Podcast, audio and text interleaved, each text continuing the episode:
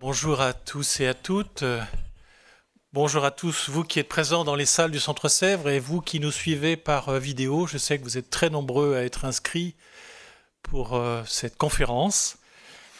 Comme euh, je suis Alain Thomaset et comme doyen de la faculté de théologie du Centre Sèvres, avec ma collègue Geneviève Como qui enseigne également la théologie dans la maison, nous sommes heureux de vous accueillir dans ce Centre Sèvres, faculté jésuite de Paris pour la première conférence, une série de quatre conférences organisées conjointement par euh, le Collège des Bernardins, le Centre Sèvres et l'Institut catholique de Paris, en partenariat avec la Conférence des évêques de France et la Conférence des religieux et religieuses de France.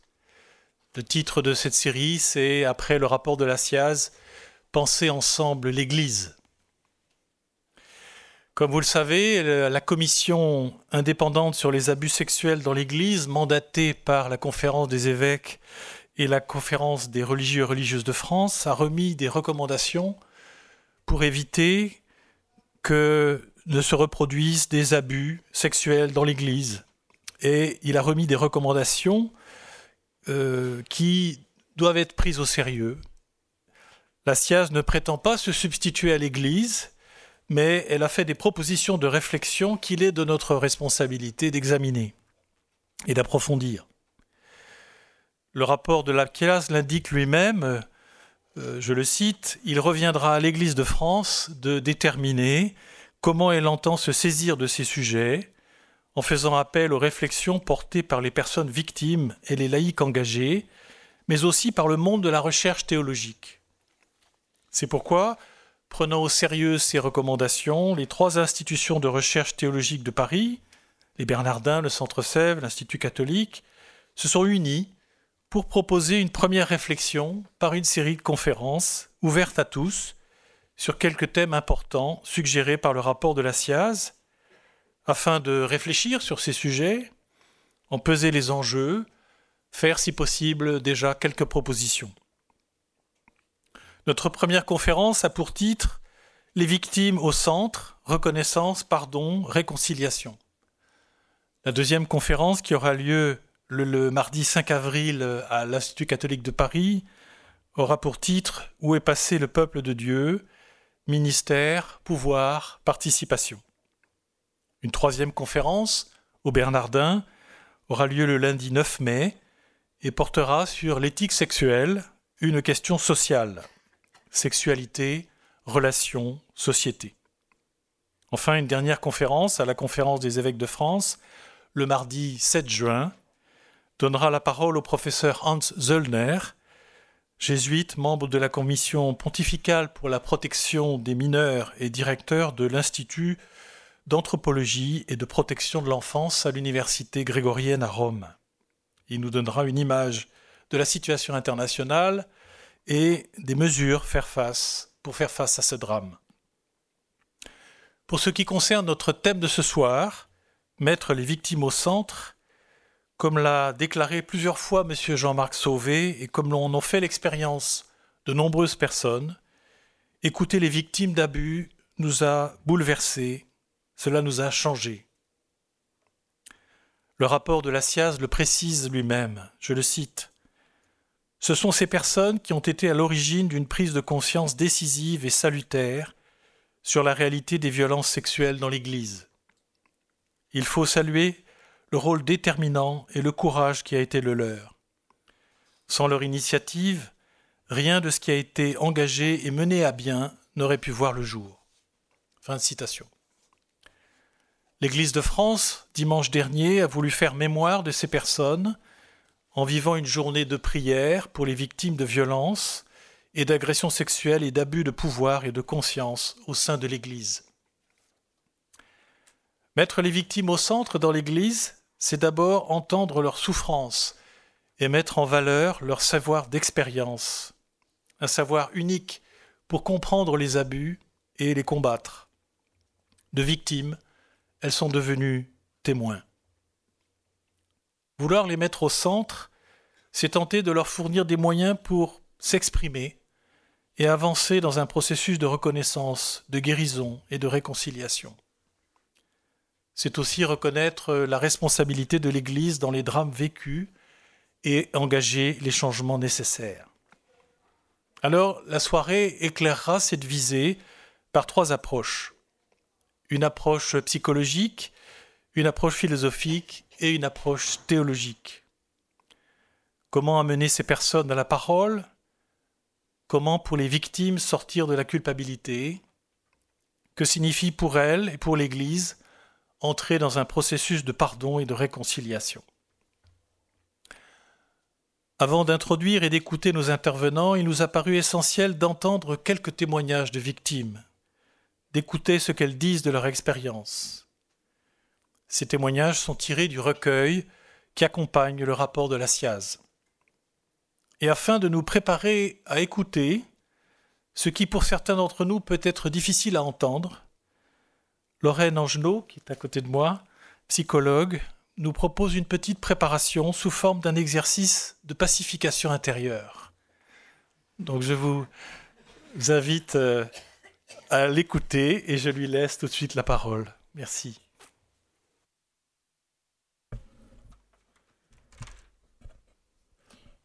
Merci beaucoup Alain. Est-ce que vous m'entendez bien? Oui. Alors je m'adresse à vous tous et toutes qui êtes venus en présentiel ce soir à Paris et puis aussi aux personnes qui sont en visio. Vous avez tout à fait la liberté d'essayer quelque chose d'original ou de ne pas essayer. Euh, un petit exercice, je ne sais pas si on atteindra la pacification intérieure, mais en tous les cas de mise en disponibilité dans notre écoute parce que nous allons parler d'un sujet difficile et il est nécessaire d'établir des bonnes conditions de travail pour commencer, si vous en êtes d'accord.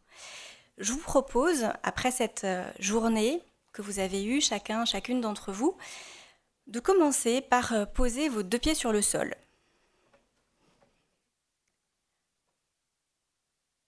Vous êtes arrivé au centre Sèvres en marchant sur vos deux pieds probablement, ou si vous êtes chez vous, eh bien de simplement poser vos deux pieds sur le sol, juste pour voir.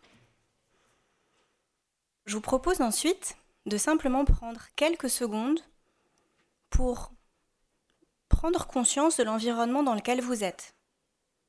Tous les éléments qui sont autour de vous, chez vous ou ici, pour bien vérifier, contrôler où vous êtes et comment ça se passe.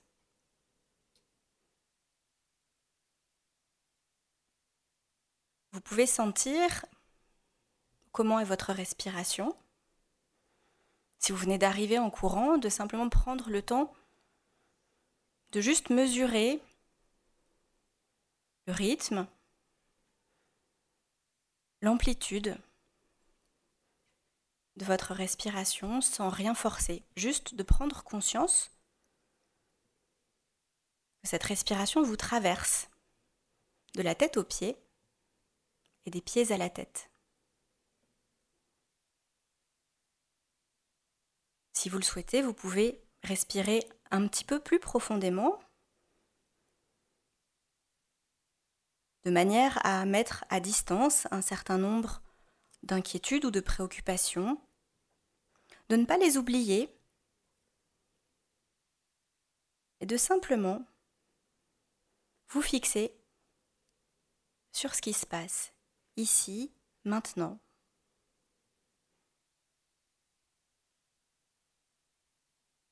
Je vous propose de juste imaginer quel est le sol sur lequel vos pieds aimeraient être posés en ce moment. Ça peut être du sable, ça peut être de l'herbe, tout autre sol qui vous conviendrait et dans, lesquels, lequel vos pieds préféreraient honnêtement être posés ce soir. Ça peut être un sol que vous connaissez déjà ou un sol que vous imaginez. En tout cas, un sol qui vous permet de sentir à quel point vous pouvez dans ce sol-là être ancré dans le sol.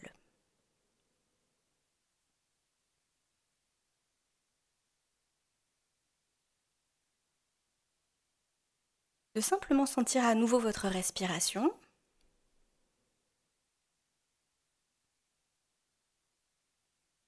Respirez profondément comme vous pouvez sans rien forcer.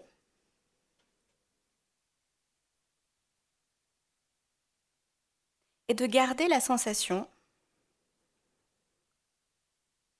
de vos pieds sur la terre pendant que nous allons écouter des témoignages.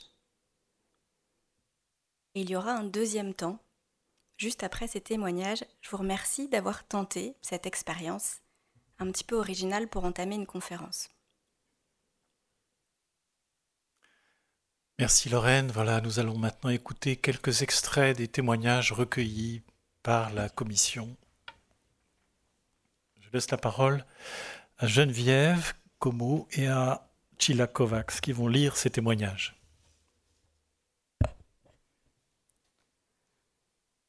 Je ne peux bien sûr pas imputer directement 100% de tous mes malheurs à ce curé, mais ces actes de pédocriminalité et le soutien après coup si peu manifeste de mes parents, ont sabordé en moi la confiance, et plus encore l'estime de moi. La nature ayant horreur du vide, la béance causée par la démolition de cette estime de soi et de la confiance en soi est aussitôt squattée par un sentiment énorme de honte et de culpabilité. Cette culpabilité, honte, ne vient pas de nulle part, ou n'est pas le fruit de constructions mentales ou chimériques. Ce poids de culpabilité et de honte est celui que les prédateurs n'assument pas eux-mêmes du fait de leurs propres actes ignobles et qu'ils déversent sur la victime. En plus d'avoir été avilie par l'acte d'abus, la victime est donc en outre entravée par ce fardeau de culpabilité et de honte qui va rendre sa marche très douloureuse. C'est donc un double trauma pour la victime qui est acculée à végéter, à survivre comme elle peut, comme un petit oiseau à qui on aurait coupé les ailes. C'est ainsi que j'ai longtemps vécu et que je vis encore bien souvent. Quant à cela s'ajoute le fait que vos parents, qui sont censés vous protéger parce que vous êtes une enfant et donc une personne fragile et vulnérable, vous laissent dans une sorte de flou, de silence, d'insécurité, par une non-affirmation de leur soutien indéfectible et de leur protection. Vous subissez sans doute un troisième trauma.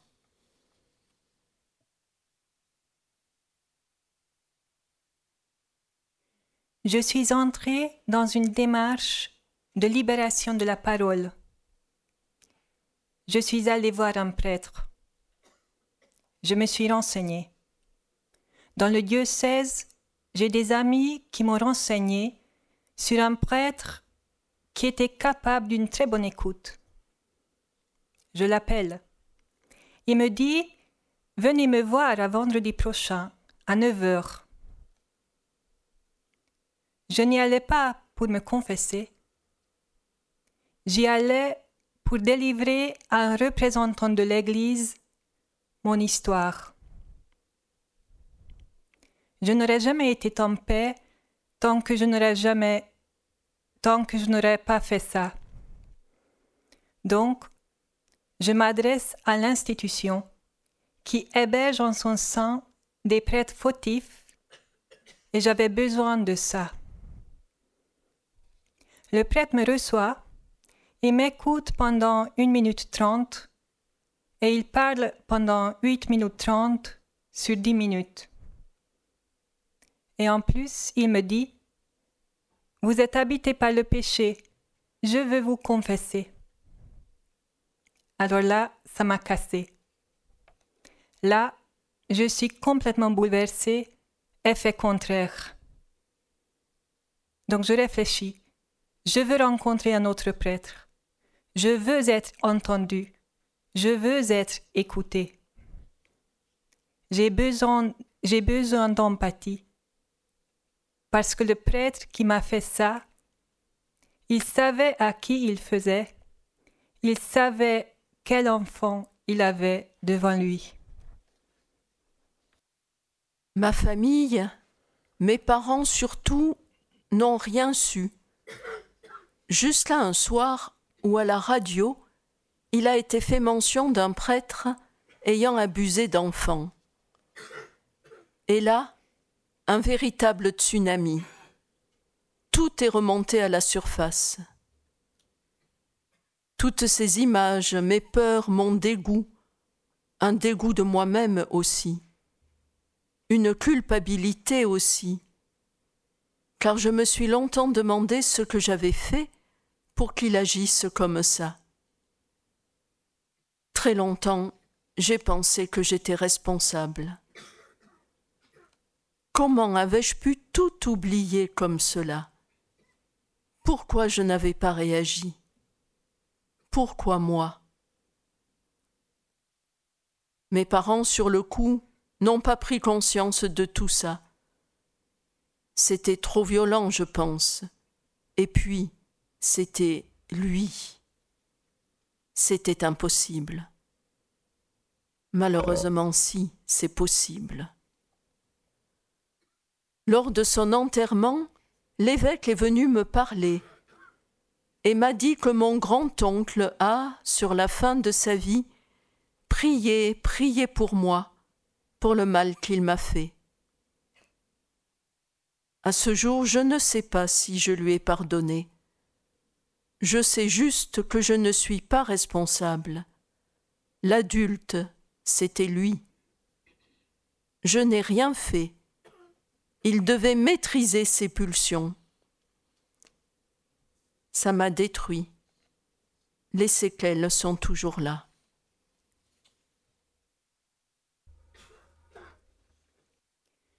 Ce genre de choses marque une vie entière. J'ai des séquelles. C'est difficile de dire tout ça. J'étais une enfant très angoissée. J'avais des troubles. Maintenant, je me souviens, à l'âge de 10 ans, j'avais des TOC, troubles obsessionnels compulsifs. Il fallait toujours fermer les portes. Je mettais je ne sais pas combien de temps à fermer les portes à y retourner au cas où la porte n'était pas fermée. Des malaises psychiques qui sont connus aujourd'hui. Je le réalise maintenant. J'avais des peurs injustifiées. J'avais peur de tout, des animaux, de l'orage, enfin de plein de choses. J'ai réalisé que je n'aimais pas que l'on me touche et que l'on touche mon corps. Et ça, ça a été pendant très très longtemps. Et je ne savais pas pourquoi. Et on est toujours dans cette culture du pardon à tout prix, alors que je ne sais pas, quand on va se confesser, ce n'est même pas nous-mêmes qui donnons le pardon.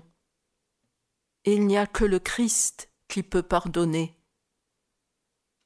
Donc là, il y a vraiment une anomalie de fonctionnement et puis de théologie. Je n'en sais rien, mais c'est redoutable le pardon dans l'Église. Il peut être redoutable. C'est une arme de soumission terrible. Et j'ai eu aussi cette idée-là. J'ai même écrit au provincial. Je lui ai dit je souhaite pardonner. Et puis maintenant je me dis, mais quel con, je ne souhaite pas pardonner. C'est à lui de souhaiter de me demander pardon. Ou alors, ou alors. Le pardon, c'est quand on peut tourner la page une fois qu'on l'a lue. Si on la tourne sans la lire, ça ne va pas. Vous voyez ce que je veux dire? C'est-à-dire qu'il faut une reconnaissance circonstanciée des faits. Il faut qu'on ait mis en place, pour que ça ne se reproduise pas, il faut des tas de choses.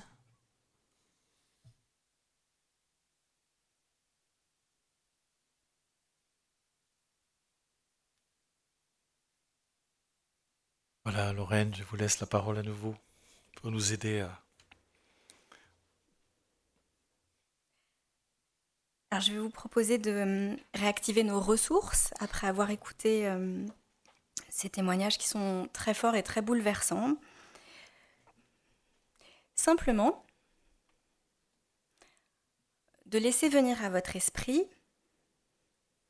une image qui, pour vous, et vous seul, est associé à du calme, à de la protection, peut-être même au plus de sécurité possible.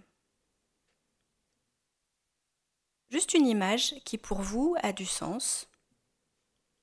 Ça peut être un lieu souvent,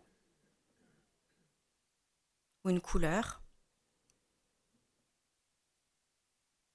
De juste prendre le temps de regarder cette image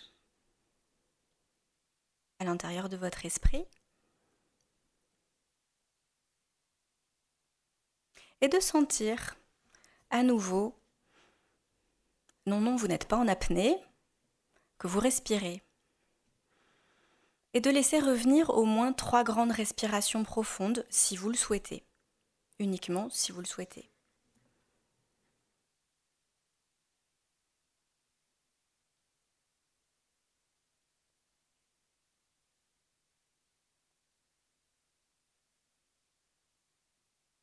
Et puis si vous êtes d'accord, je vais commencer la partie qui me concerne, qui est la partie psychologique.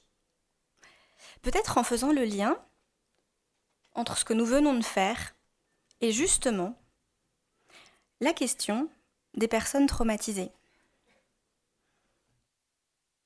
Peut-être Lorraine, je vais vous présenter. Ah oui, pardon. à nos auditeurs. Voilà, Lorraine Angenot, vous êtes psychologue, psychothérapeute.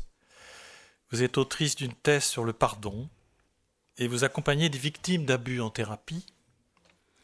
Vous êtes également enseignante à l'Institut catholique de Paris. Et en repartant des témoignages entendus, vous allez nous parler de la souffrance de ces victimes, la souffrance psychologique de ces victimes, mais aussi euh, de la manière dont on peut repérer aussi ces souffrances et peut-être accueillir et aider ces personnes. Merci, je vous laisse la parole. J'étais allée un petit peu trop vite, excusez-moi. Merci Alain. Alors vous allez me dire qu'est-ce qu'on vient de faire et quel est, quel est le lien avec le schmilblick ce soir?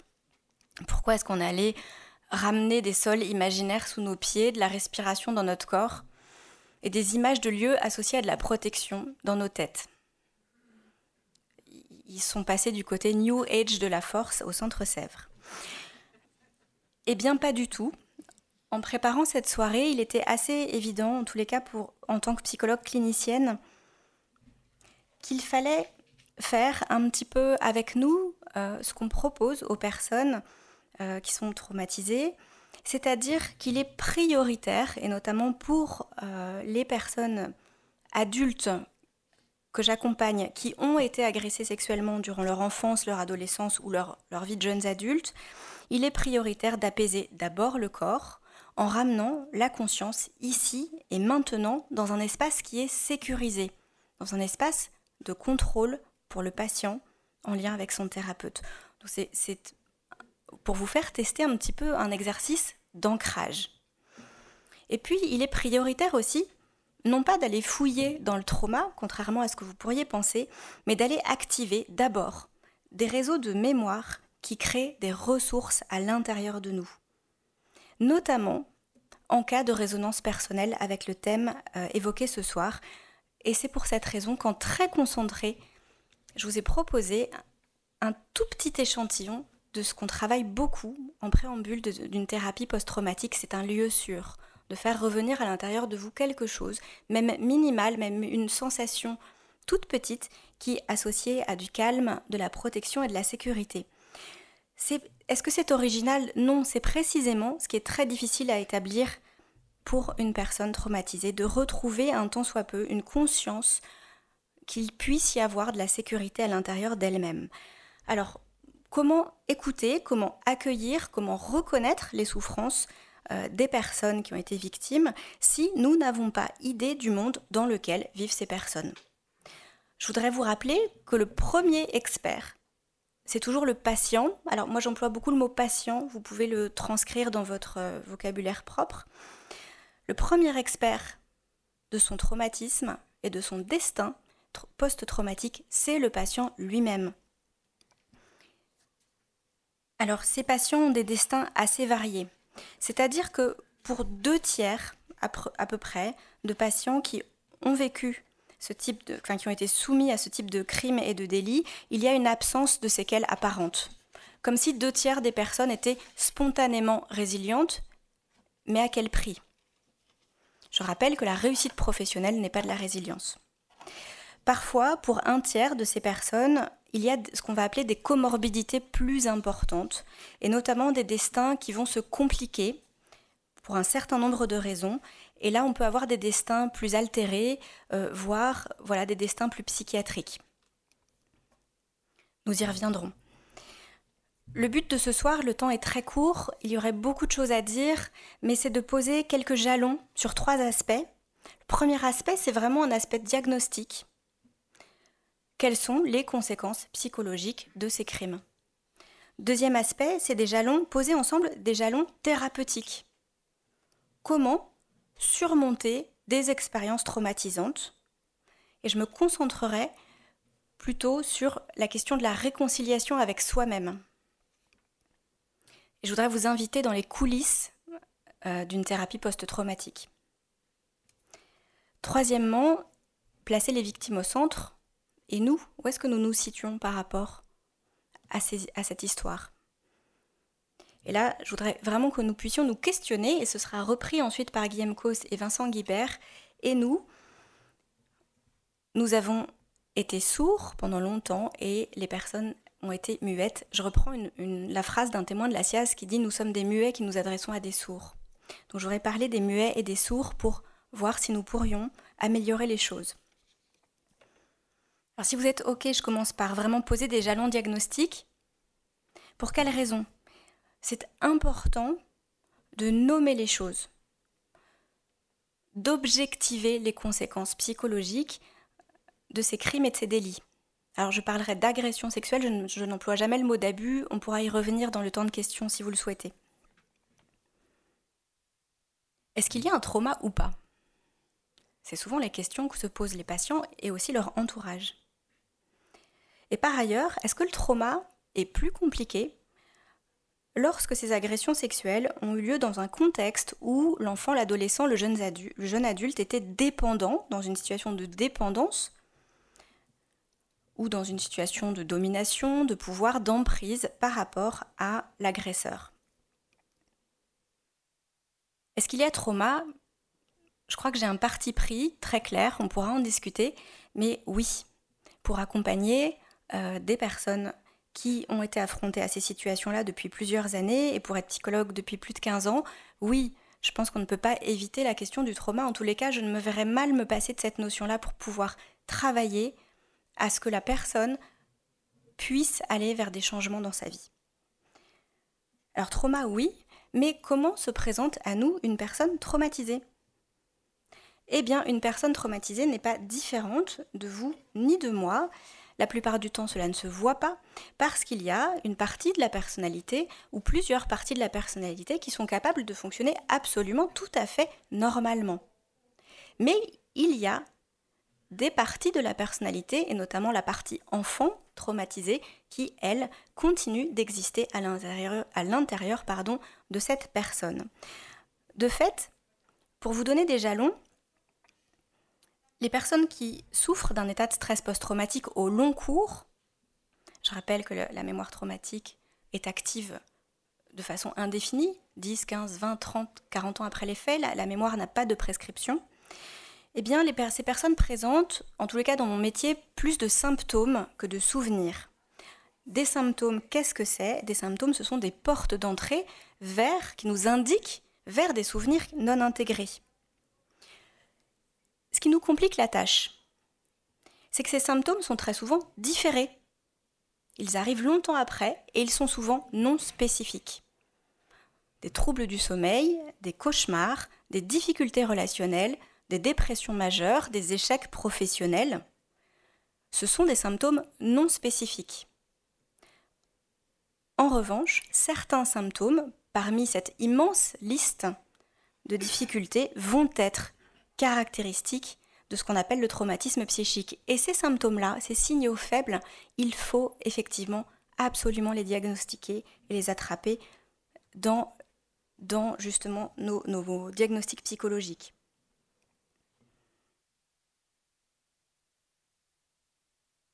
Quand on parle de traumatisme, ça implique de travailler avec des symptômes spécifiques, mais aussi des stratégies de repérage spécifiques et extrêmement respectueuses, donc des types d'anamnèse, de questionnement, de façon d'approcher les personnes qui sont bien différents de la population générale, et puis aussi des outils qui se sont largement améliorés et qui deviennent là aussi bien spécifiques. Donc je voudrais vous poser des jalons sur tous ces, ces outils. Alors je voudrais vous donner beaucoup d'espoir avant de plonger dans les symptômes, c'est que ces symptômes sont repérés, c'est-à-dire que lorsqu'ils sont nommés et diagnostiqués, il y a des, justement des perspectives de soins qui sont à mettre en regard de ces symptômes. Je reviens sur l'expérience de l'enfant victime euh, d'agression sexuelle, quelle qu'elle soit, je suis obligée de généraliser. L'enfant, lorsque le ou les faits se produisent, euh, évidemment, enfin évidemment, je dirais que c'est parce qu'en écoutant les patients, ce sont eux qui le décrivent, mais euh, sont dans une forme d'état de choc, un état de stress aigu. Je rappelle que tout acte sexuel entre un adulte et un enfant est interdit, hein, est à proscrire, c'est important de le rappeler. Et ça génère souvent des situations de confusion où l'enfant n'y comprend rien, parce qu'un geste affectueux peut devenir un viol. Nous sommes équipés dans notre cerveau d'un système d'alarme extrêmement performant pour répondre à ces situations de crise aiguë. Le cerveau se met en pilotage automatique et enclenche des réactions de survie, notamment deux réactions, fuir et lutter. En cas d'impuissance ou d'échec à fuir et à lutter,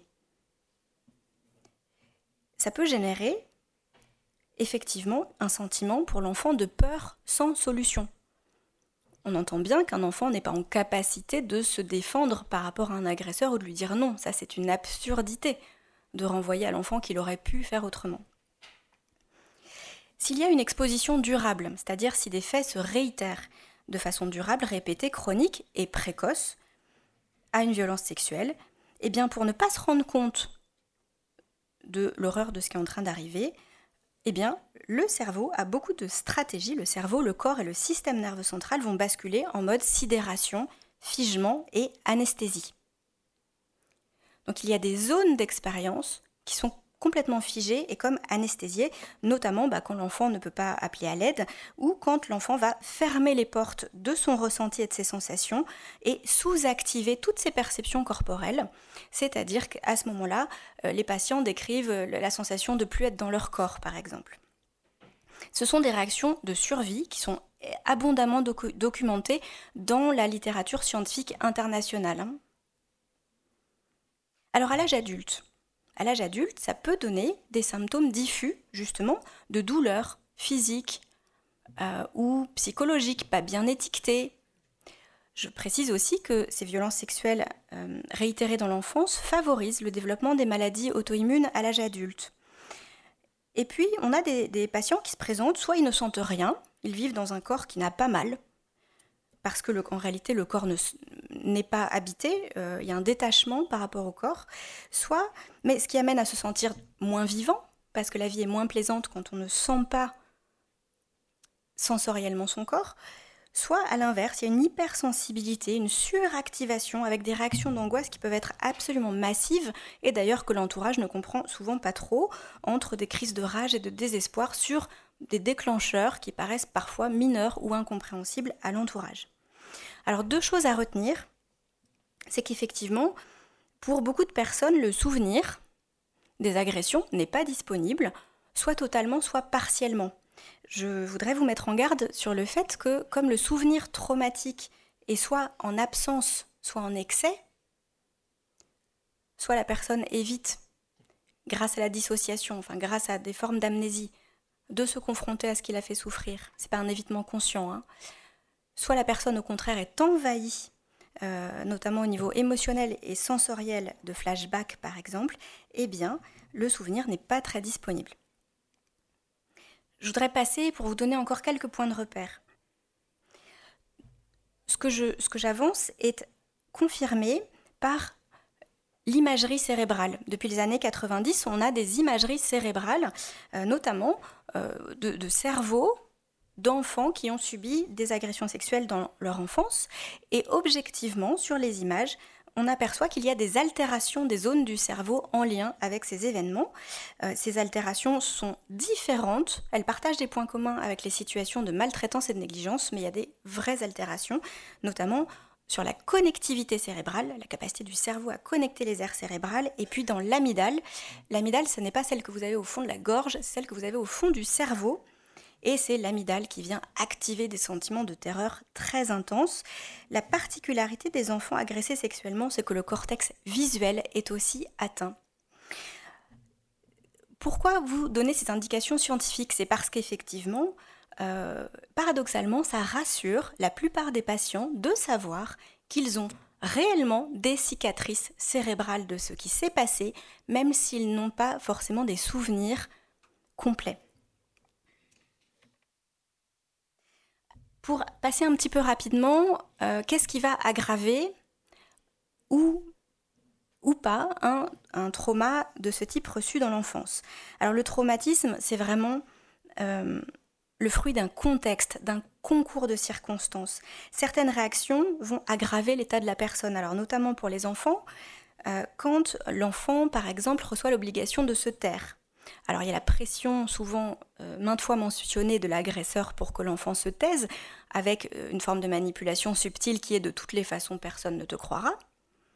Il y a parfois la pression familiale de ne pas parler ou de ne pas parler de ces choses-là. Et puis, il y a aussi un énorme tabou social autour de, euh, de la possibilité que l'enfant soit victime. Et puis, c'est surajouté dans le cadre de l'Église catholique une pression parfois religieuse euh, pour faire appel au système de valeurs et de croyances de l'enfant ou de la famille pour euh, maintenir effectivement le silence. Ce qui va être protecteur à l'inverse, c'est justement ce qui valide l'expérience de l'enfant et le fait que cette expérience est absolument anormale et interdite, c'est interdite au sens où l'agresseur peut aller en prison. Euh, eh bien, c'est de grandir dans un événement favorable où l'enfant, s'il en parle ou quand il en parle, va être euh, cru et entendu. Je vous rappelle que les enfants parlent très peu. Pour quelle raison? Eh bien, parce qu'il l'enfant est très loyal un enfant protège sa famille, protège ses parents. L'enfant peut aussi ressentir une forme de loyauté très paradoxale à l'agresseur. Pour quelle raison? Parce que pour survivre, l'enfant doit en quelque sorte pactiser avec l'agresseur pour survivre. Et parfois, ça devient un peu comme un syndrome de Stockholm où on ne doit pas trahir l'agresseur. Parfois, il y a aussi des relations d'attachement entre euh, le bourreau et la victime. Donc toutes ces réalités-là sont délicates et complexes. Alors loyauté aussi face à une foi, un système de valeurs et parfois un système de croyances qui va compliquer la tâche, notamment si euh, les auteurs de crimes sexuels sont perçus comme sacrés et intouchables. Alors les conséquences de ces diagnostics, c'est très souvent quand on nomme les choses, d'abord d'apporter un immense soulagement à la personne. Et puis, il est nécessaire, je le précise, de donner beaucoup d'explications sur ce qu'est le traumatisme, ce que sont les conséquences du traumatisme, comment euh, effectivement euh, certains symptômes sont totalement spécifiques au stress post-traumatique ou à l'état de stress post-traumatique. Je vais en citer euh, trois. C'est notamment les reviviscences intrusives, hein, donc c'est que la personne ne peut pas, comment dire, est perturbée en fait par des, souvenirs, euh, des pensées, des images qui sont en relation avec l'épisode ou les épisodes euh, traumatisants. Et puis, euh, je vais aller un peu plus vite, l'activation du corps, quand le corps manifeste beaucoup de panique ou d'engourdissement, et puis les changements de l'humeur et des cognitions. Petit mot pour dire que quand nous disons il faut que les victimes parlent, en fait c'est absolument contre-intuitif quand on connaît la réalité du vécu des expériences traumatisantes pour un enfant, un adolescent ou un jeune adulte. Et puis ça soumet aussi les personnes à une injonction paradoxale, c'est-à-dire avant on disait il faut se taire et maintenant on dit il faut parler, c'est pas si simple à intégrer. Il n'y a pas un seul état de stress post-traumatique, il y en a autant que le nombre de personnes. Chaque personne a sa réalité.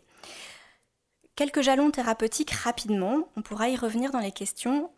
Euh, c'est que de manière contre-intuitive, là aussi, la parole ne suffit pas pour aller mieux. Il ne suffit pas de dire pour se sentir soulagé. Alors, dire permet, euh, pas toujours, mais d'être reconnu.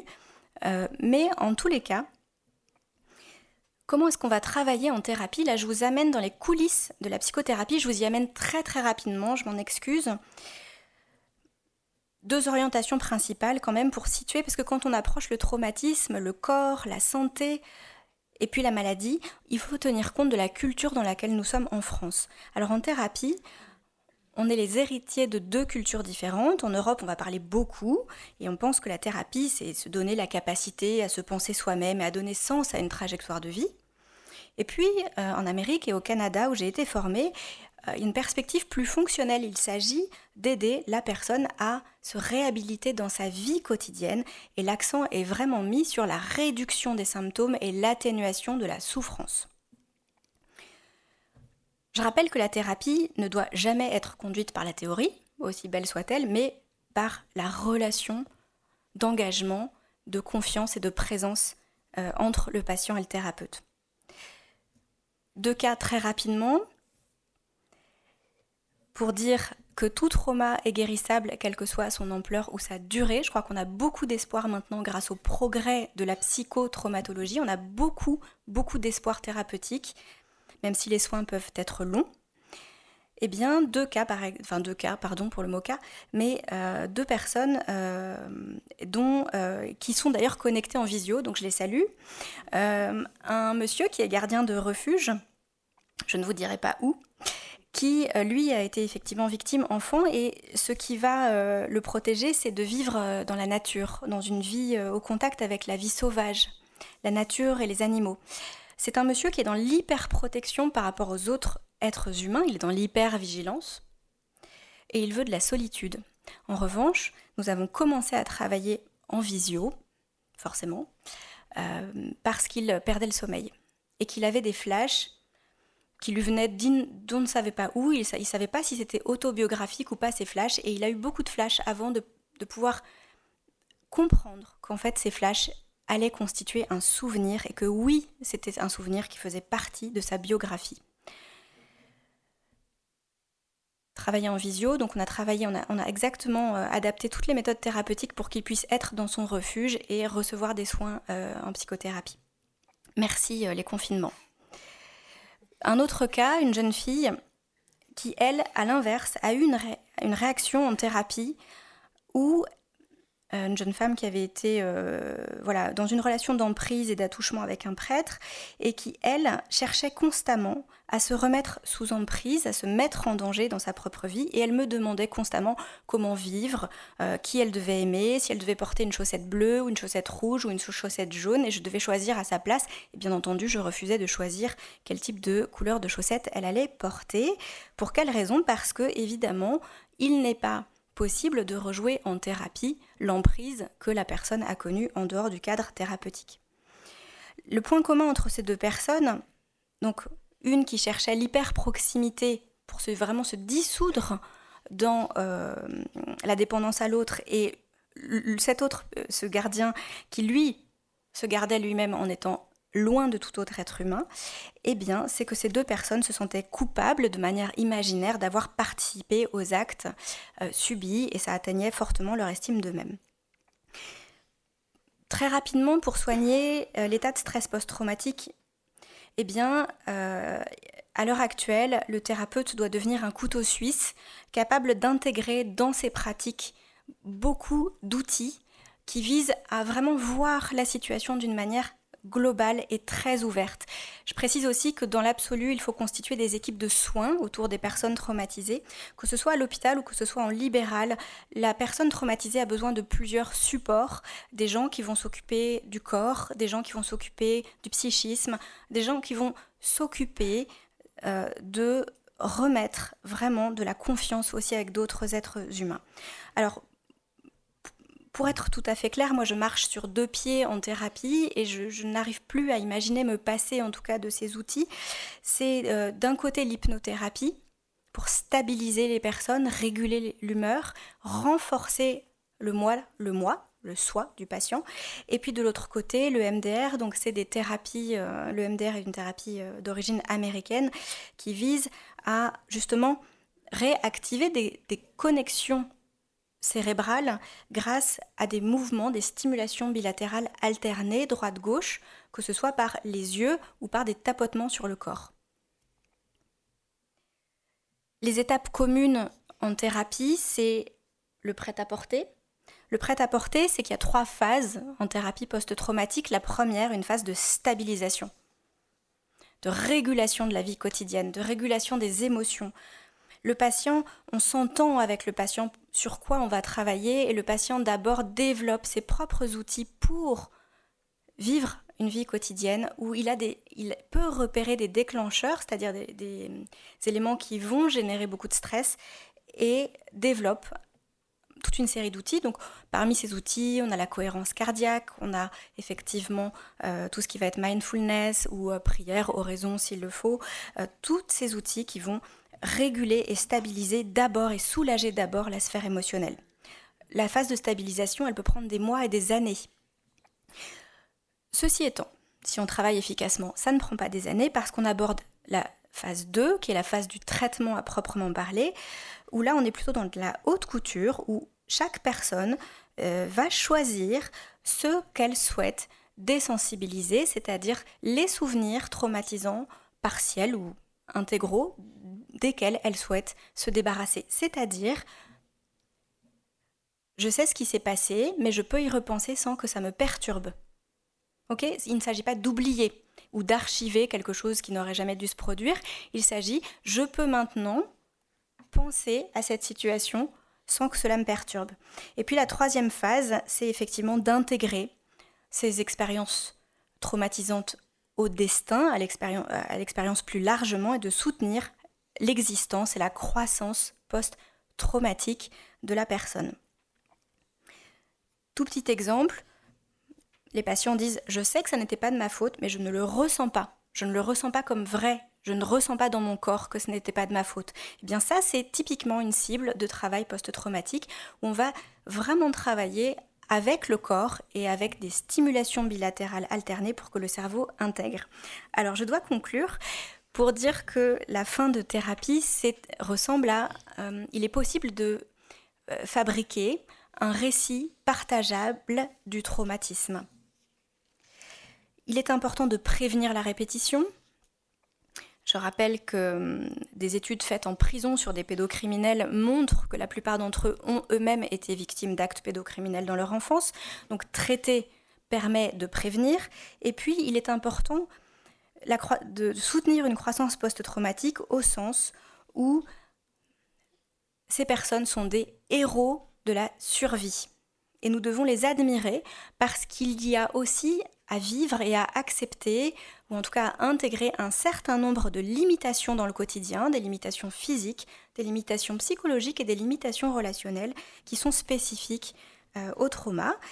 Pour autant, ces héros de la survie sont des gens tout à fait exceptionnels. Je tiens vraiment à les saluer parce qu'ils ont trouvé des ressources pour être en vie et pour survivre qui euh, excèdent euh, l'imagination. Alors, et nous?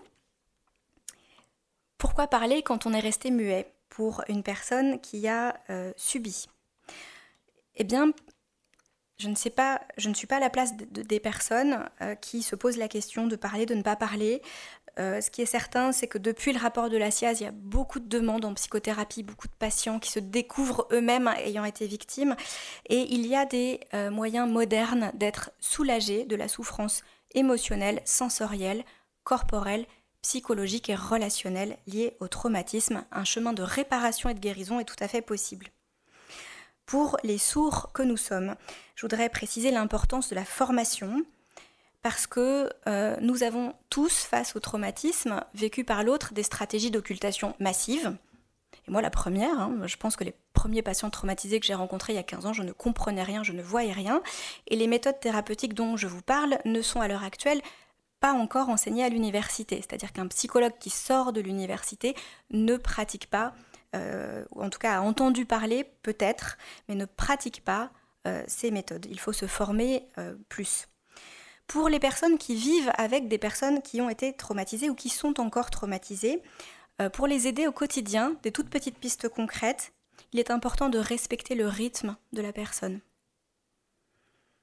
Il est important que les personnes qui ont subi des traumas fassent les choses à leur manière et à leur rythme, même si ça n'est pas le vôtre ni celui du monde commun. Il est important de respecter le rapport à l'autorité des personnes qui ont été traumatisées, notamment dans l'enfance, parce que le rapport à l'autorité peut être bien entendu complexe lorsqu'il y a eu euh, des expériences de contrainte enfant.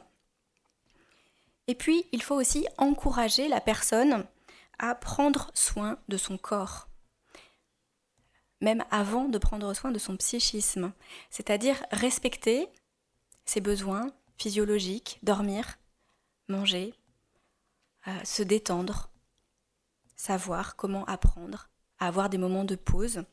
C'est là où l'hypnose est très intéressante.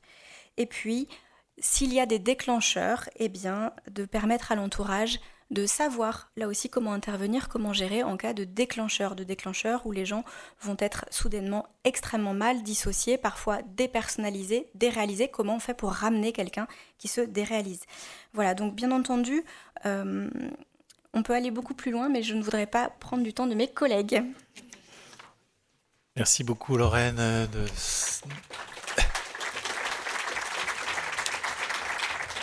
Merci de nous avoir fait entrer dans l'arrière-fond, comme vous dites, la, boutique euh, d'une thérapie, de savoir que c'est possible.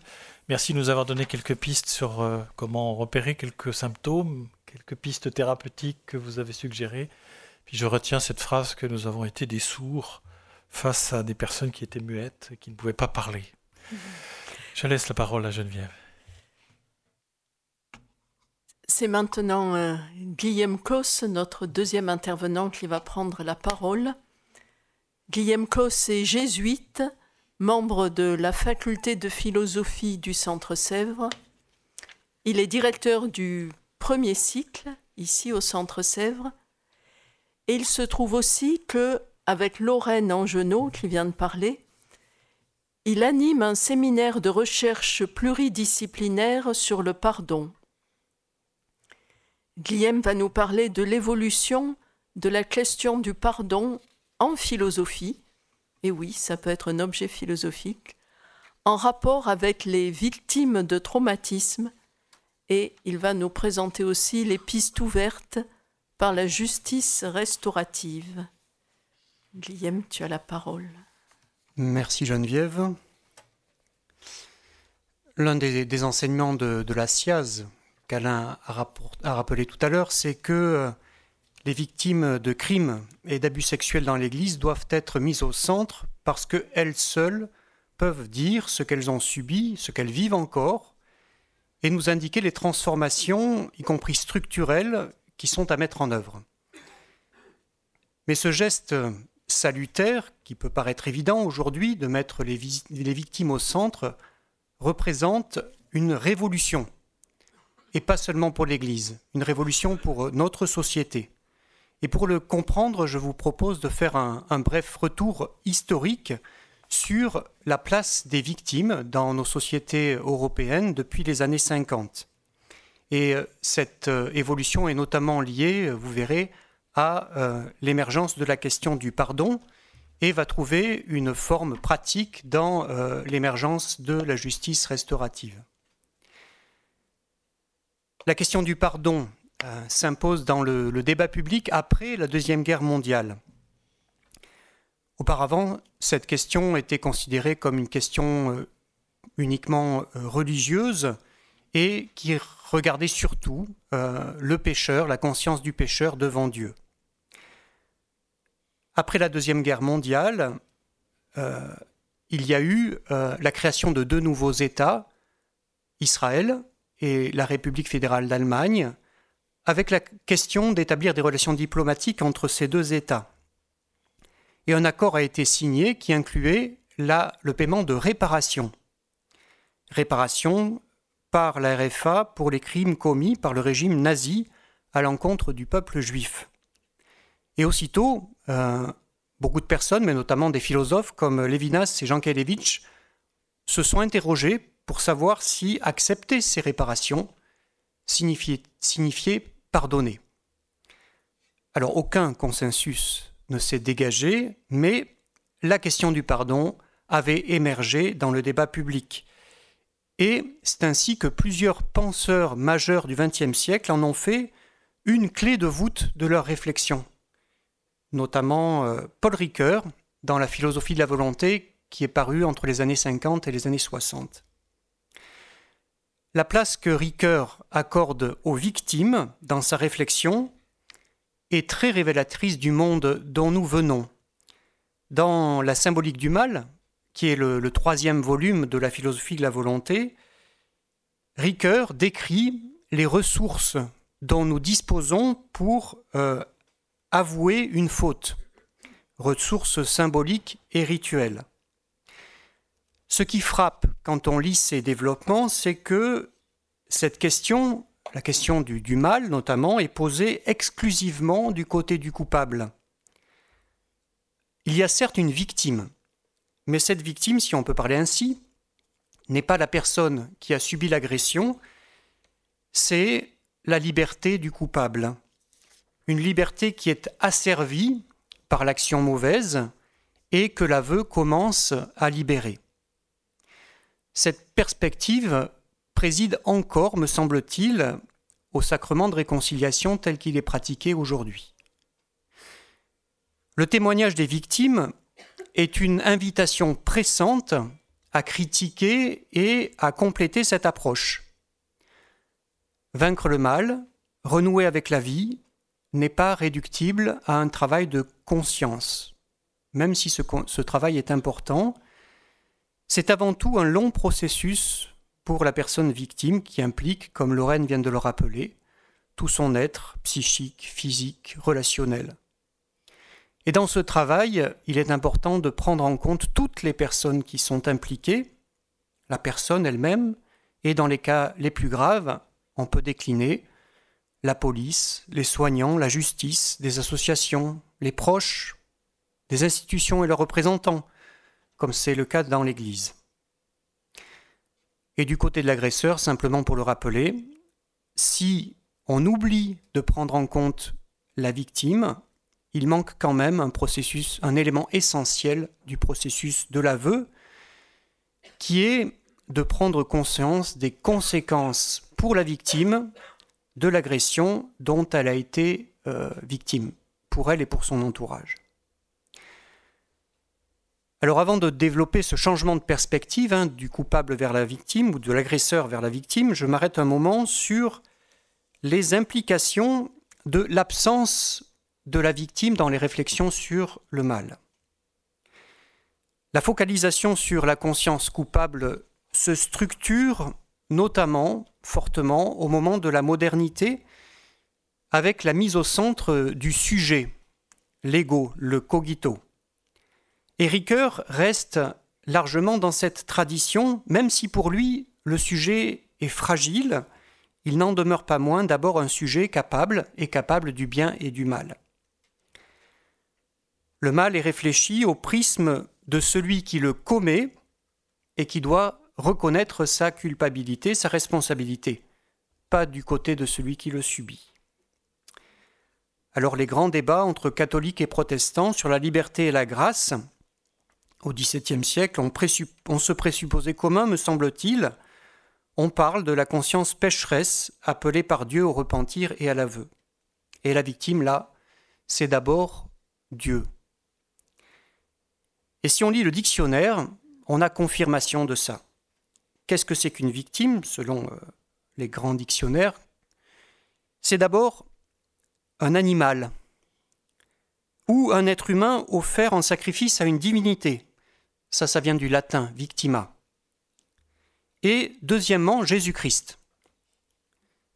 Et par extension, toute personne qui est sacrifiée ou se sacrifie.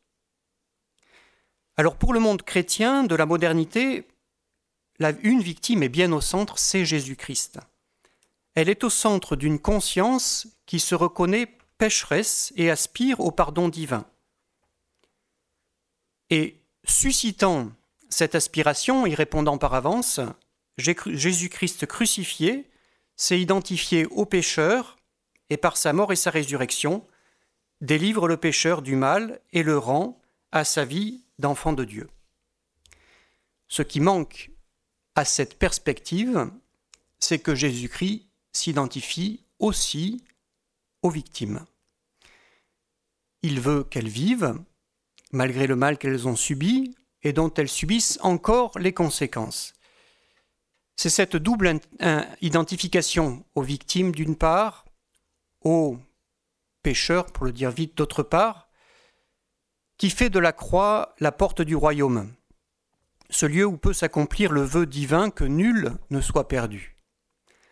Alors c'est une perspective eschatologique, certainement, mais qui a des implications dès maintenant, en particulier pour les victimes. Alors cette identification de Jésus aux victimes se lit notamment au chapitre 18 de l'évangile de Matthieu. Il faudrait le lire en entier, mais le temps étant compté, je vais reprendre seulement le début. Les disciples au début du chapitre s'interrogent sur qui est le plus grand. Et d'emblée, c'est la question du pouvoir et de la domination qui est posée.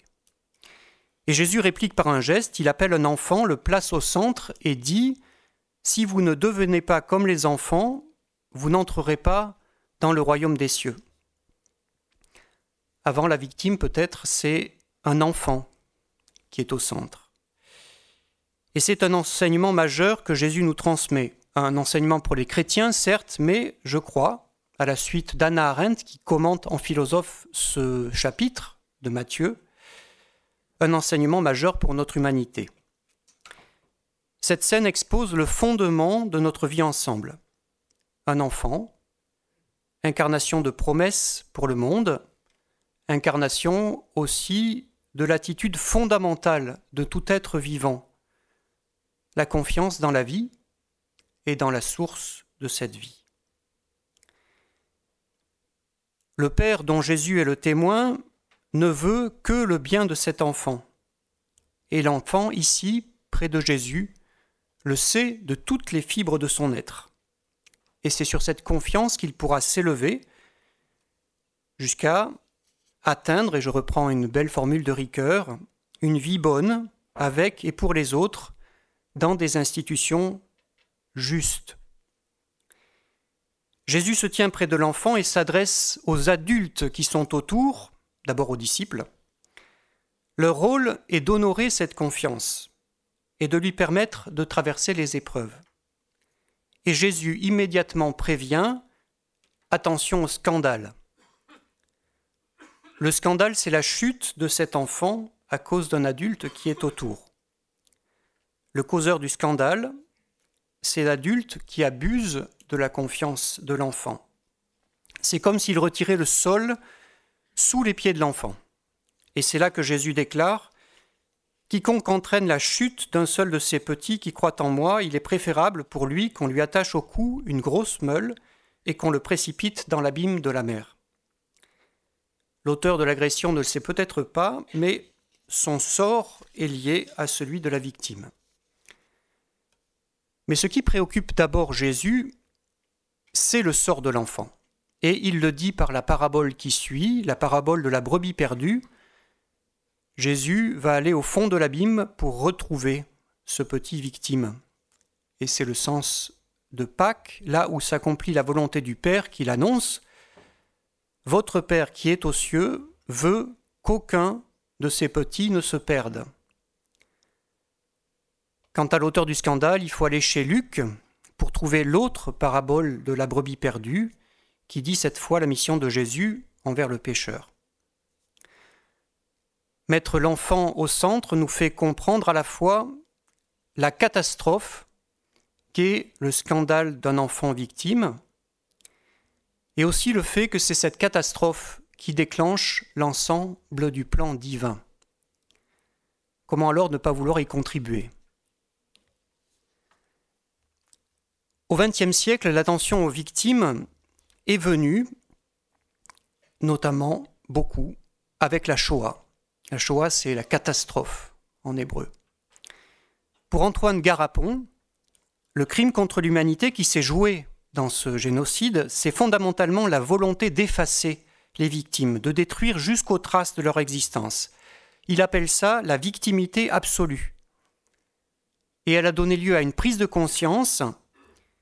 Juger les criminels, ça demeurait nécessaire, mais était tout autant nécessaire le fait d'affirmer l'existence des personnes victimes d'une telle volonté d'anéantissement. Et à partir de là, la justice se transforme. Elle cherche toujours à établir les faits, à les imputer à quelqu'un, mais aussi à donner place et reconnaissance à ceux qui ont subi ces faits. La justice pénale s'est transformée, et puis une justice nouvelle est apparue, la justice restaurative. La justice pénale met au centre les actes de l'agresseur pour les mesurer à l'aune de la loi et établir la sanction. La justice restaurative, quant à elle, met au centre la vie ensemble et à cette aune reconnaît la victime comme le premier acteur du processus qui peut conduire à restaurer cette vie ensemble. Son fondateur, Howard Zer, en donne une définition. Il dit La justice restaurative est un processus destiné à impliquer autant qu'il est possible ceux qui sont touchés par une infraction donnée et à identifier collectivement les torts et dommages subis, les besoins et les obligations, afin de parvenir à une guérison et de redresser la situation autant qu'il est possible de le faire. Ce processus va aussi s'étendre à l'agresseur pour l'aider à prendre conscience des torts faits à la victime et à la vie en commun. Je cite ici un seul euh, exemple de ce processus qui est euh, disponible en ligne. Ce sont deux hommes, c'est au Canada hein, que ça se passe, deux hommes, Gilles, qui a été victime de crimes sexuels, et Jean-Paul, qui a commis de tels crimes, qui se sont rencontrés dans le cadre de la justice restaurative, accompagnés par trois personnes formées. Gilles et Jean-Paul ne se connaissaient pas euh, avant cette procédure. Ce que Gilles a pu dire devant Jean-Paul, c'est l'insomnie dont il souffre depuis l'agression à l'âge de 12 ans, son mutisme qui a duré 30 ans, la peur que son père ne lui dise qu'il l'avait cherché, son sentiment de culpabilité. Et face à cet agresseur-là, il a pu dire sa colère, reconnaître aussi qu'il n'y était pour rien. Alors il raconte, je le cite, En faisant face, tu enlèves le pouvoir à l'agresseur. Il n'y a plus personne qui va avoir le pouvoir sur ma vie, c'est fini ce temps-là. Plus tard, il dit que c'est en voyant Jean-Paul pleurer, en entendant son histoire, que quelque chose en lui s'est dénoué, et il le lui dit. J'ai eu la chance de voir un agresseur qui fait tout pour s'en sortir. C'est une grande force que tu m'as donnée pour pouvoir poursuivre ma démarche. Jean-Paul, de son côté, reconnaît que c'était difficile au début d'être là comme l'agresseur à qui Gilles s'adressait pour dire ce qu'il avait senti, vécu, ce qu'il aurait voulu que son agresseur entende. Ça lui a permis aussi de prendre conscience davantage ce que les victimes de son propre crime pouvaient vivre. Et ça l'amène à, reconnaître qu'il est dans un processus long et jamais fini de, guérison pour lui-même. Il y a là un, enseignement, certainement, hein, de la justice restaurative, et aussi une question que je livre en terminant. Quel rite, quelle structure l'Église pourrait-elle proposer aux victimes pour qu'elles deviennent ce qu'elles sont vraiment, témoins, témoins au sens fort du terme, témoins du Christ ressuscité. Est-ce un sacrement de pénitence renouvelé Est-ce le sacrement des malades? Où on peut confier ses souffrances, mais où la question de la justice n'est pas présente? Est-ce un rite nouveau, inspiré du baptême, pour signifier cette intangible identité de la personne malgré ce qu'elle a subi? Est-ce un élargissement des parties de l'Eucharistie où euh, peuvent être présentes les victimes? Ou un nouveau rythme, rite inspiré de la justice restaurative? Parce qu'un tel rite serait certainement une pierre de touche pour fonder la réforme structurelle de l'Église. Merci beaucoup, Guillaume, pour ton exposé euh, très clair.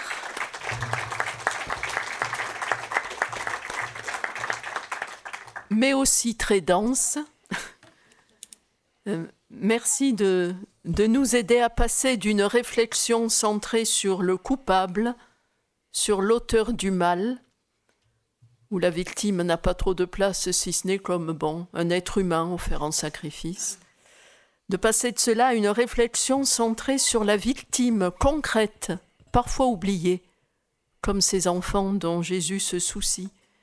Et je trouve que cette réflexion nous élargit aux dimensions concrètes et relationnelles d'une communauté, de ce qui se passe vraiment euh, dans les relations entre nous. Merci d'avoir attiré notre attention sur la transformation de la justice avec cette justice restaurative, l'exemple de Gilles et de Jean-Paul. Et merci aussi pour ta question sur euh, le rite, le rituel qui en Église serait approprié pour l'accueil des victimes. Ça, ça élargit aussi par rapport au, sacrement du pardon qui, si j'ai bien compris, euh, n'est peut-être pas le, le meilleur lieu pour, euh, pour ces personnes et tu nous invites donc à faire preuve d'imagination et, de créativité en Église. Alors avec Vincent Guibert, nous allons parler maintenant aussi du sacrement du pardon. Vincent Guibert est prêtre du diocèse de Paris, curé de la paroisse Notre-Dame d'Alliance, et il enseigne la théologie sacramentaire à la faculté Notre-Dame du Collège des Bernardins. Il va nous parler de la manière dont l'Église peut accueillir les victimes, notamment dans ce sacrement du pardon, et puis de la manière dont l'Église, traversée par cette parole des victimes, pourrait faire pénitence et ainsi ouvrir un chemin de réconciliation. Je lui laisse la parole. Merci beaucoup Geneviève. Les interventions de Lorraine Angenot, de Guilhem Cos nous ont fait comprendre le long travail d'enfantement avant que les victimes puissent s'exprimer en Église. Et avec vous, ce soir, je voudrais réfléchir à travers euh, quatre points. Tout d'abord, euh, l'importance de l'écoute et de l'accueil en Église. Effectivement, une Église traversée par la parole des victimes. Ensuite, une Église qui fait pénitence. Et puis ensuite, euh, pour finir, conclure avec une question, une parole libérée pour quel chemin de réconciliation? Commençons donc par l'importance d'une écoute et d'un accueil authentique. Le deuxième témoignage entendu tout à l'heure nous a montré l'importance pour certaines victimes d'aller voir un prêtre dans leur démarche de libération de la parole. L'enjeu vital est d'oser délivrer son histoire à un représentant de l'Église. Malheureusement, que de maladresse cette victime entendue dans le premier témoignage eh a dû encore subir à travers cette parole Vous êtes habité par le péché, je veux vous confesser. Sans écouter en profondeur la souffrance de cette personne, le prêtre l'humilie en parlant de son péché. Il n'est pas rare qu'un confesseur accueille une victime en confession. C'est toujours un moment bouleversant. Le prêtre doit surtout dire à la victime que non, il n'y a pas de péché de sa part. Il doit la dégager de sa honte et de sa culpabilité. Il ne doit surtout pas laisser croire qu'il y a consentement du côté de la victime et, lui expliquer donc que ce n'est pas sa faute, qu'elle n'est pas responsable de ce péché. Cette attitude est fondamentale car nous l'avons entendu dans le premier témoignage, que je cite, en plus d'avoir été avilie par l'acte d'abus, la victime est en, en outre entravée par ce fardeau de culpabilité et de honte qui va rendre sa marche très douloureuse. Et donc avec finesse et bienveillance, le confesseur doit clore explicitement le sacrement du pardon et inviter la victime à s'exprimer en dehors du lien de la confession afin que le prêtre qui reçoit soit en mesure de prendre ensuite toutes les mesures juridiques nécessaires. Bien évidemment, cette première rencontre peut aussi se vivre dans un autre cadre. Accueil paroissial, groupe d'échange autour du rapport sauvé, discussion dans le cadre du synode de l'Église. En tout cas, cette personne qui ose s'exprimer devant l'Église après tant d'années souhaite à la fois être entendue et attend une parole.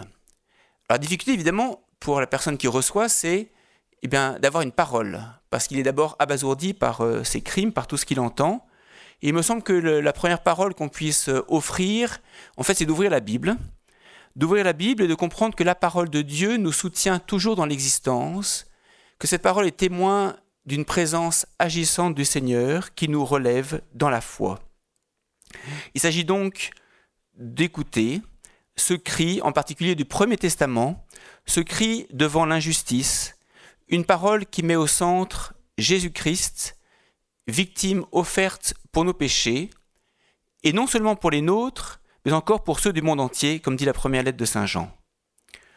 Une parole qui n'esquive pas le caractère aporétique de la question par un discours euphorisant, facile sur le Dieu souffrant. Nous l'avons pressenti, mettre les victimes au centre signifie que l'Église accepte d'être accepté par la parole des victimes. Passer de victime à témoin est une sorte de réhabilitation de leur parole, de leur histoire. Et donc c'est mon deuxième point, une Église traversée par la parole des victimes. Tout à l'heure, Alain l'a rappelé, Jean-Marc Sauvé s'est exclamé Écouter les victimes nous a changés. Et nous pouvons tous le dire d'une manière ou d'une autre. Les victimes qui n'avaient plus la parole, ou dont celle-ci n'était pas écoutée, ni prise en compte, entrent en dialogue avec l'institution. Donc dialogue, dialogos, signifie accepter que ma parole soit traversée par celle de l'autre, et réciproquement. Je pense à ce que disait le pape François dans Evangelii Gaudium numéro 250. À travers l'écoute de l'autre, les deux parties, les deux parties trouvent purification et enrichissement. Et donc un marché ensemble, comme nous y invite le synode, s'ouvre maintenant. Et il faut tout faire pour que ce chemin porte du fruit. Les victimes sont devenues les témoins d'un immense drame pour le corps de l'Église, qui vit aujourd'hui une étape historique. D'où la gravité et la honte la sidération ressentie. Comme on l'a pu l'entendre, la honte est passée du côté de l'Église. Face à toutes ces vies brisées, nous sommes sans voix et profondément consternés. Nous sommes sans voix et en même temps nous devons parler, comme je l'ai déjà dit. Parler dans quel sens? Bah Justement, je pense à ce que doit être l'Église et je pense à ce que Jean-Paul II nous disait dans Réconciliation et pénitence. Il nous rappelait cette vérité essentielle pour être réconciliatrice, l'Église doit commencer par être une Église réconciliée. Et c'est donc dans ce contexte eh bien, qu'il a initié, Saint Jean-Paul II, toute une démarche de repentance à l'aube du troisième millénaire. Pour être réconciliatrice, l'Église doit être, doit commencer par être une Église réconciliée, une Église qui accepte un chemin, d'envisager de faire un chemin de repentance. Je pense aussi à ce que disait le pape Benoît XVI en chemin, en route vers Fatima. Dans l'avion qui conduisait Fatima, il disait ceci Les souffrances de l'Église viennent proprement de l'intérieur de l'Église, du péché qui existe dans l'Église. Il poursuivait La plus grande persécution de l'Église ne vient pas de ses ennemis extérieurs, mais, mais naît du péché de l'Église. Et donc, l'Église a un besoin profond de réapprendre la pénitence, d'accepter la purification, d'apprendre d'une part le pardon, mais aussi la nécessité de la justice. Et donc c'est mon point, mon troisième point, une Église qui fait pénitence. Tandis que le Christ, saint, innocent, sans tache, n'a pas connu le péché, l'Église, elle, est à la fois sainte son origine divine et sans cesse appelée à se purifier. Pouvoir faire pénitence est une grâce pour l'Église. La conversion est l'arrivée de la grâce qui nous transforme. Une Église traversée par la parole des victimes, fait pénitence. Elle ne peut plus être une Église préoccupée par elle-même.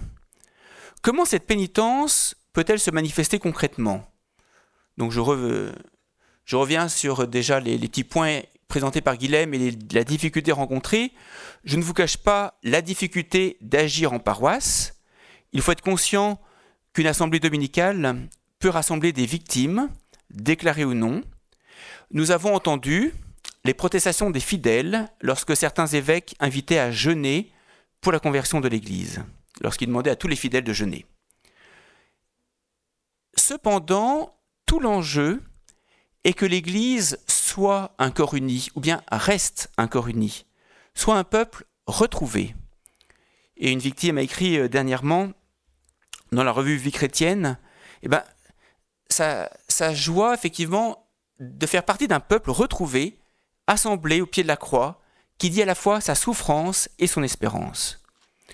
D'où l'importance, me semble-t-il, de savoir mettre en valeur, dans, dans nos communautés, les temps forts liturgiques comme le carême, et c'est vrai que nous venons de vivre dimanche dernier la première journée de prière et de mémoire pour les personnes victimes de violences et d'agressions sexuelles dans l'Église. Mais évidemment, nous pouvons mieux en prendre conscience aussi à travers le chemin de croix, à travers le vendredi saint. Il est urgent de remettre les personnes pauvres et vulnérables au centre de nos ritualisations liturgiques. Célébrer l'Eucharistie en mettant au centre les victimes, en faisant entendre leurs cris, permet au corps ecclésial d'assumer le fait que le Christ s'est livré librement au cœur d'une vie broyée par la rencontre du mal ressenti comme absolu. Pour reprendre les termes de Jean-Baptiste Metz, l'Eucharistie est vraiment une mémoire dangereuse, dans la mesure où il ne s'agit plus de célébrer Dieu face au mal, mais Dieu livré librement au cœur du mystère d'iniquité. Dans ces circonstances dramatiques, la célébration eucharistique enjoint au corps ecclésial de s'exposer comme corps livré. À vrai dire, c'est bien l'Église institution qui a une responsabilité systémique, d'où les gestes forts de repentance de nos divers papes, mais aussi dernièrement de la conférence des évêques de France à Lourdes. Le samedi 6 novembre dernier, l'image des évêques à genoux devant la grotte de Lourdes, faisant l'aveu de leur faute et implorant le pardon de Dieu, fut d'une grande valeur symbolique. Au-delà des gestes, C'est un esprit de repentance et de justice qui doit irriguer la vie de l'Église. Et donc je conclus avec une question, qui est donc ma dernière partie. Une parole libérée, des muets qui parlent, des personnes en face qui commencent à écouter. Donc une parole libérée, mais pour quel chemin de réconciliation? La première réception du rapport de la SIAZ à Lourdes, les mesures déjà prises en matière d'indemnisation des victimes et les gestes de pénitence des évêques ont commencé à faciliter un chemin de réconciliation selon le rythme que Dieu donne. Il faut en effet d'abord que justice soit faite aux victimes. Notre dernier témoignage entendu, tout à l'heure en introduction, osait dire Il faut une reconnaissance circonstanciée des faits. Il faut qu'on ait mis en place, pour que ça ne se reproduise pas, il faut des tas de choses. Alors pour essayer de réfléchir un peu cela, ben, je me suis souvenu de ce que le pape François aime bien répéter, que le principe essentiel, c'est que le temps prime sur l'espace. Le temps est le lieu de la liberté et de l'humilité humaine, quand l'espace est le lieu de la maîtrise, de la possession.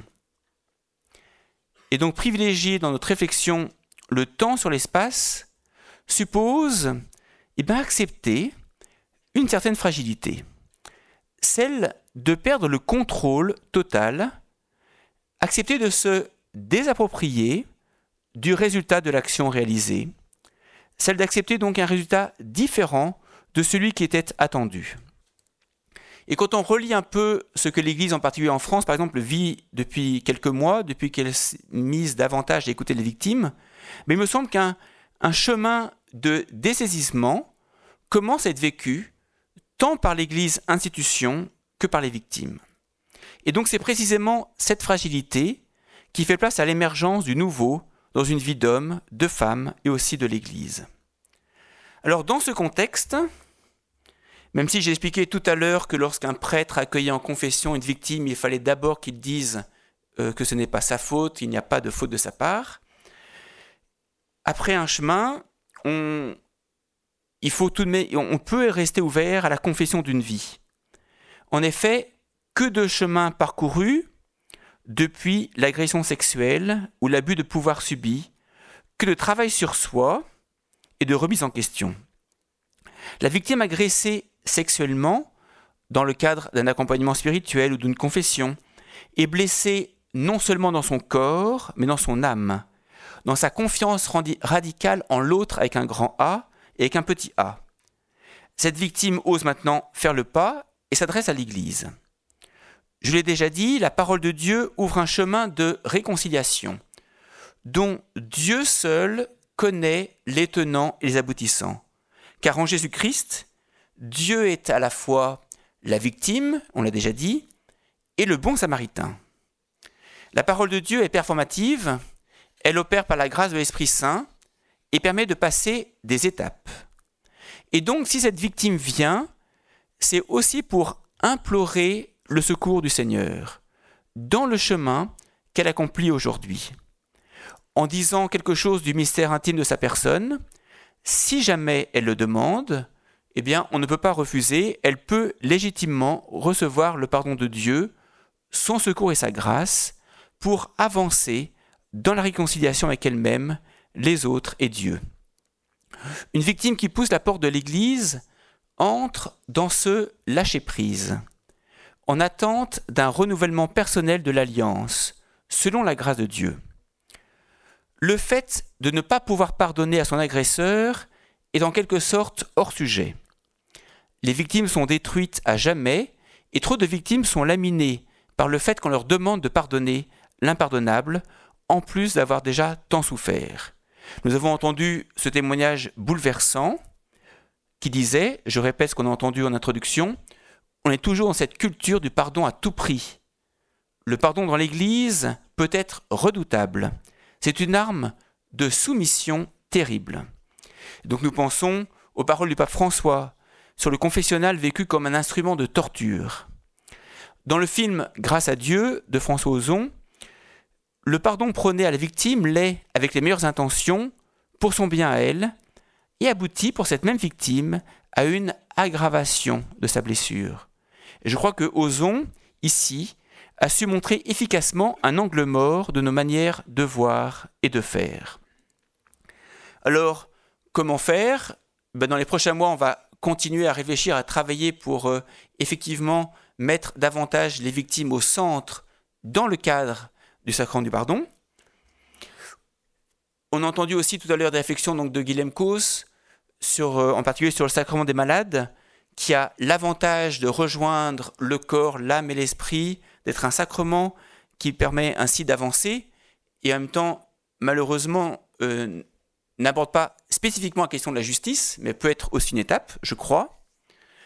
Je crois aussi que dans pas mal d'institutions, de lieux, eh bien, il y a eu des, des lavements des pieds, des, des victimes qui ont pu euh, accepter d'être, euh, d'avoir leurs pieds lavés par un ministre de l'Église. Alors évidemment, euh, voilà, dans, dans, certaines circonstances, cela peut être aussi un chemin.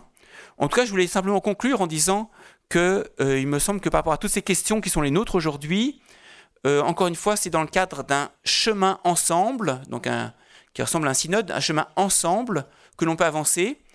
Comme le disait euh, tout à l'heure euh, Lorraine, ben, toutes, les victimes des traumas particuliers, toutes les victimes acceptent ou non d'être touchées par un prêtre, aujourd'hui encore.